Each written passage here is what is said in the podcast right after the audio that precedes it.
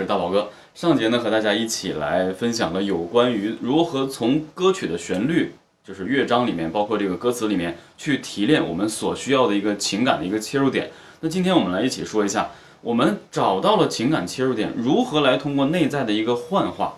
首先，我们要确定几个歌曲的呃风格。咱们就拿最简单的来说啊，其实我说的最简单的就是我们现在最常用的，其实挺难。就是说我们在选择苦情歌的演唱的时候，其实是我们现在所有的歌曲里面都在呃不断的去去怎么讲，创作者都不断的把这个苦情投入到歌曲里面，投入到作品里面去进行创作。那也就是说，我经常在节目里说，我说假设说全世界只有一百首歌曲，那么最起码得有七十首以上，然后八十首以内是情歌，然后得有六十首左右是苦情歌。所以现在好多好多的这个歌手，他都是打成苦情牌，让大家喜欢他的歌曲，然后把自己的亲身经历放到这个歌曲里面去进行演唱啊。然后很多歌手都是啊。那首先我们要确定一下，在一首苦情歌里面，它一般都会有什么样的情绪递进？好多人在演唱歌曲的时候呢，他基本上是没有办法找到这个切入点，可能他确定了啊这首歌曲。已经知道了，就是苦情歌，已经有名签，就标签把它贴好，就是苦情歌了。那他一唱的时候，说我怎么能体现苦情呢？即便理解了歌词，我也没有办法苦情。那这个时候，其实我们就要把一首歌曲来分成几个段落。那大家都知道，歌曲就是主歌跟副歌嘛，然后再来主歌，再来副歌，再反复副歌就结束了，就是这种感觉。那么我们在主歌、副歌其实上投入的东西也是比较多的，我们必须得把这个歌曲分为四个段落。第一个段落就是第一段的主歌。第二段落就是第一段的副歌，第三个段落就是第二段的主歌，第四段就是什么最后一遍的副歌和后面的一直反复的副歌。那么苦情歌第一段的主歌部分，我们有要求。当你理解了歌歌曲的这个旋律，包括这个你应该如何演唱这个歌词的这个引导，那你要通过什么唱出来呢？什么基础？基础是我讲的什么？就是我在微课堂，就是报名加入微课堂的很多朋友都知道。在基础演唱中，要求气息必须稳定，强不躁，弱不断。然后呢，吐字咬字，最主要的就是表情。这个表情后续我会跟大家说。在你演唱苦情歌的主歌部分的时候，你必须要有气息稳定且不要不连贯的这个状态。然后呢，再加上你对这首歌曲原唱的模拟。咱们其实找了很多歌曲苦情歌，你比如说有张宇的什么趁早，你看。到后来才发现，爱你是一种习惯，很稳定。我学会和你说一样的话，你总是要我在你身旁，说幸福该是什么模样？你给我的天堂，其实是一片荒凉。我不知道有没有人注意到，我在演唱这首歌曲的时候，充分的运用了一个非常主动形式的抑扬顿挫，尤其是我在最后一句的时候，其实更明显。你给我的天堂，其实是一片荒凉。起来，弱下去，我用手的起伏来给你们确定我所运用力度的这个这个这个延伸啊。你给我的天堂，其实是一片荒凉。所以抑扬顿挫、强弱起伏，形成了我们对歌曲的一个最主要的部分。但是呢，因为歌曲的主歌部分都不会很高，都在中音区以下，甚至都在中低音区以下，它不会很高，就不需要我们用特别大的力量去把这个情绪渲染出来。所以我们要懂得收放自如。很多人在唱这个呃很多苦情歌的时候，他知道第一段很弱，他整体都弱。比如说错误的唱法，他会唱成这样。到后来才发现，爱你是一种习惯。我学会和你说一样的话。到了应该起伏的地方，他不起。你总是要我在你身旁。说幸福该是什么模样？你给我的天堂，其实是一片荒凉。你感觉就犹如一汪清水，淡而无味，没有任何跌宕起伏，听不出来你前面就有痛。因为什么呢？好多人都认为歌曲啊，一首歌副歌才是最好听的。不可否认，副歌的旋律的确是让我们很容易记住，但是它只是上口，不等于说主歌就没有用。那我经常说，我说你连主歌都如果唱不好听的话，或者唱不到位的话，人家怎么会期待你唱副歌呢？啊，主歌就把你略过了，副歌啊唱的还不错，偶尔听两句算了，这一遍可能你都唱不完，人家就没有想听。所以我们要学会演唱，是从主歌引人入胜。所以情绪强弱起伏、气息稳定，包括吐字咬字，这是我们在演唱歌曲主歌部分的一个一个最基础的点。如果歌曲主歌唱不好的话，不会有人再想继续向下听，因为你仔细想啊，假如说你是选秀比赛，我是评委，你选秀了，你歌曲从主歌唱到副歌，我让你清唱唱一段，你主歌都没等唱到我 happy，你赶紧停下去。所以你都没等到你唱你想唱的地方，你就直接被钉钉了，知道吧？所以我想说就是，大家一定要注意刻画歌曲，要刻画的更深刻一些，尤其是以这个，呃，主歌部分的一些细节，一定要刻画好。那这是其中一个例子。其实像张宇大哥的歌，他还 OK 的，还 OK 的。那比较难唱的谁呢？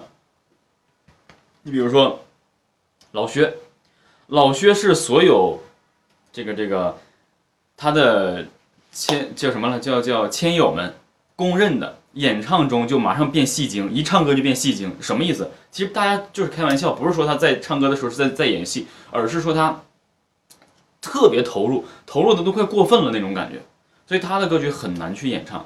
你比如说，呃，在演唱薛之谦的主歌部分，他的主歌是很平淡的、很弱的，以气声的形式去出现。那当然，他的歌曲你要想学的话，你就得去进行气声的学习。当然，咱们微课堂是提供这样的教学的。那么，咱们举个例子，呃，像薛之谦的，呃，你还要我怎样？啊，主歌部分很淡，都不张嘴。比如，比如说，看好看我，看我这个啊。雨停在了这条我们熟悉的街，这种感觉很弱很淡。把你准备好的台词全念一遍。我还在逞强，说着谎，怪我没能力跟随你去的方向。哒哒哒哒哒哒，我落落大方。你看第一段整个的演唱非常平和，气息稳定，发声吐字咬字有自己的特点。那很多人在演唱的时候，可能主歌部分 OK 了，到了副歌，那么老薛的副歌情绪。非常着重。那接下来我们就要说到什么呢？要注意的第二个点就是一首歌曲，我不是分四段吗？第一段刚才张宇大哥的歌曲已经说了。第二个点就是歌曲的第一段副歌。那第一段副歌以老薛的歌曲为为例，老薛的歌曲第一段副歌都会采用高音气声。我说的是气声，不是上来就真声顶住了唱。如果真声顶住了唱，这歌曲到第二段副歌，到到到反复的副歌，那这力量不会有有变化。力量过于统一的副歌，让你让所有人感觉这首歌曲好像没唱过一样，好像第一段就已经唱完了，后面都是反复嘛，重复嘛，越听重复越有什么听觉疲劳。所以在第二段的一个呃第一段的副歌的演唱，也就是我们说所说的歌曲歌词中情感切入点的第二个部分，那你看啊，嗯。哒哒哒滴滴哒哒滴滴哒哒哒，越落越落落大方。你还要我怎样？要怎样？你突然来的短信就够我悲伤，我没能力遗忘，你不用提醒我，哪怕结局就这样。OK，你会发现。啊，我好像没有用很强的力度，但是我却把这首歌曲的副歌以延续第一段主歌的哎这个味道一直去向上去提升，所以这个就是说一个情感与力度的拿捏。如果不会唱的人，他可能直接报真声，就变成了啊，你还要我怎样？要怎样？你突然来的短信就够我悲伤。不是不能这么唱，而是第一段的副歌尽可能不要这么唱。那因为你第一段这样唱了，用了真声的力度的话，你后面一段还是用同样的真声力度的话，听起来过于重复。除非，除非注意，除非，除非这首歌曲的副歌部分有声调处理，很多歌曲就有声调处理，一声调，哎，让你感觉，哎，好像整体歌曲副歌又变了，哎，感觉好像很好听。但是如果没有这样声调的处理的话，你在演唱第一段副歌和第二段副歌之间一定要有力度区分，啊，一定要有力度区分。所以老薛的歌曲第一段的副歌，尽可能学会气声，然后以高音气声的形式去进行演唱。包括薛之谦的这个演员也是一样的，第一段的副歌。该配合你演出的我演视而不见，再逼一个最爱你的人即兴表演。很多人就会问，但我问，你唱的不是真声吗？不是啊，我再唱一遍，一句气声，一句真声，我们对比一下。该配合你演出的我演视而不见，这是气声，真声。该配合你演出的我演视而不见，这是真声。所以你会发现力度的差别。和这个整个的这种感觉的差别，那所以，我们选择这个第二部分就是这样的。那么第三部分，其实第三部分呢不需要特别多的去考虑，我只想让大家知道，演唱歌曲中这个我所说的第三部分，就是这一首歌曲的第二段的主歌，啊，就是反复的第二遍的主歌。第二遍主歌的话呢，要整体比第一段的主歌那力量肯定是要强了嘛，所以你就需要多介入一些真声的力道。啊，这里面的话，而且你会发现歌曲的第二段主歌伴奏都已经比较丰满了，所以这个时候你就可以开始进入到你的真声的一个介入。你比如说，呃，像，嗯，咱们举个例子啊，嗯，经常用气声的还有谁呢？像林俊杰，你比如说林俊杰的，呃，一些歌曲的话，可能就会，我们举个例子，像哪首歌呢？嗯。同样的机场，不同世界；同样的咖啡，不同味觉。这是他第一段的主歌，第二段的主歌啊。空气中藏着你的香味，哒哒，回忆里裹着你的眼泪。哒哒哒哒哒哒哒哒哒哒的温暖还有一些。你看，那第二段主歌明显旋律上也丰满了，力量上也增强了。我拖着行李往前一直走，而且力量整体上扬。这就是说，我们演唱歌曲投入情绪变化的第三个部分，就是第二段主歌。